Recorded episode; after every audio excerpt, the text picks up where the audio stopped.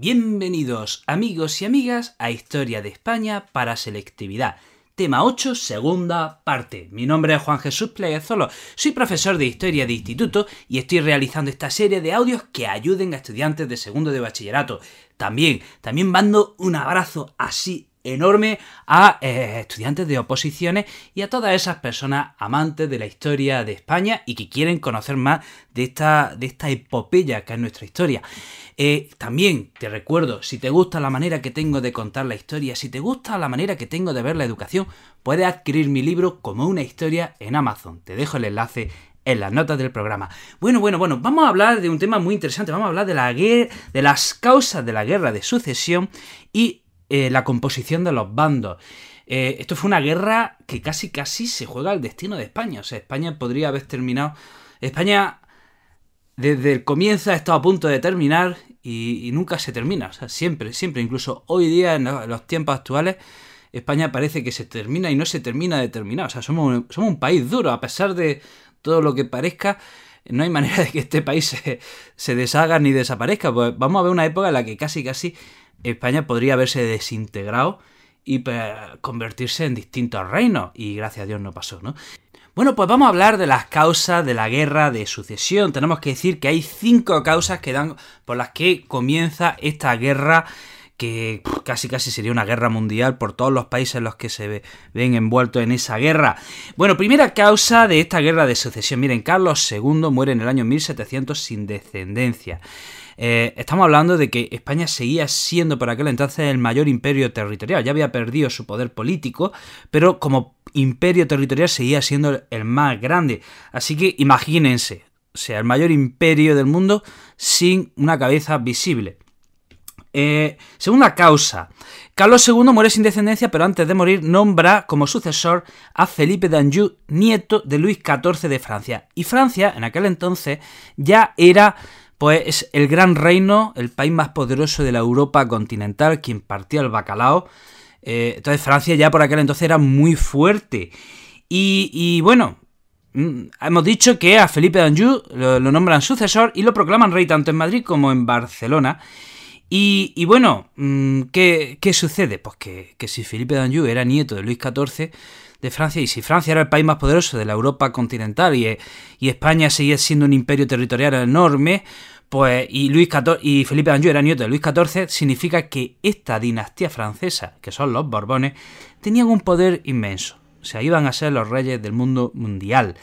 Eh, tercera causa. Al norte de Francia había un país, hoy día llamado Países Bajos, por aquel entonces llamado Provincia Unida, que estaba mm, medio en guerra, estaba mal, estaba mal con Francia.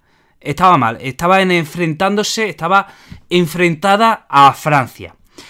Cuarta causa, el emperador, el emperador del Sacro Imperio Romano, Leopoldo I, se considera legítimo heredero a la corona española, porque recordemos qué dinastía estaba reinando en España, los Austrias. En España estaban reinando los Austrias. Carlos II era un Austria, también llamado Habsburgo. Por lo tanto, el emperador alemán Leopoldo I dice, un momento, si ahí había una dinastía Austria, pues esa dinastía le corresponde a mi hijo, el archiduque Carlos.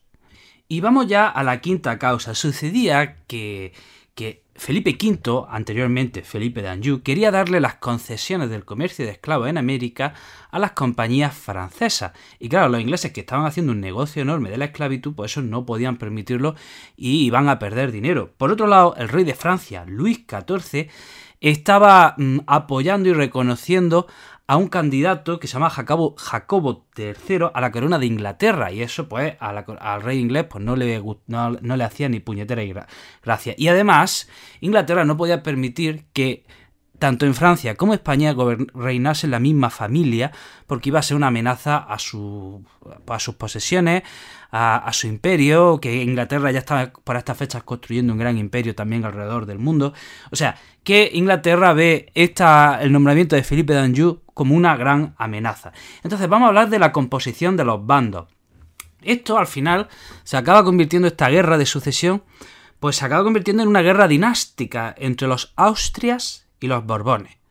Una guerra dinástica que asola, que se da en toda Europa y que se da en un bando un bando apoya a los Austrias y otro bando apoya a los Borbones. En 1701 se firma en La Haya la Gran Alianza. ¿Entre quiénes? Entre los holandeses, ya sabemos, mm, hoy día Países Bajos, anteriormente Provincia Unida, siempre nos liamos con los nombres de, este país, ¿vale? Bueno, vamos a decir holandeses. Entonces, en 1701 se firma la Gran Alianza en La Haya entre holandeses, austríacos e ingleses. Y cuando digo austríacos me refiero al Sacro Imperio Alemán, ¿vale? Entonces, repito, se firma una alianza entre holandeses, austríacos e ingleses. Y luego a esta alianza se le une también Portugal y Saboya. Bien, ¿y contra quién era esta alianza? Bueno, pues esta era una alianza en favor del archiduque Carlos y en contra de los Borbones, en contra de Francia y de España. Hemos dicho que esto es una guerra peninsular, pero también, perdón, es una guerra dinástica, pero también se acaba convirtiendo en una guerra peninsular. En 1705, por el Pacto de Génova, eh, los los barceloneses, los catalanes, y en concreto en Barcelona, se nombra rey al archiduque Carlos bajo el nombre de Carlos III. Entonces, desde ese momento, toda Cataluña apoya al candidato austriaco Carlos III. Y de hecho, el ejército pro-austriaco llega hasta Madrid, nada menos. Y desde ese momento, Aragón y, Aragón y Valencia también se rebelan contra el rey Borbón. Es decir, que tenemos que los territorios pertenecientes a la corona de Aragón apoyan a Carlos III y los territorios pertenecientes a la, corona de, Castilla apoyan al candidato eh, Borbón. Y hasta aquí el programa de hoy. Qué bien que me haya salido cortico. Me alegro por los estudiantes de segundo de bachillerato que no tienen mucho tiempo.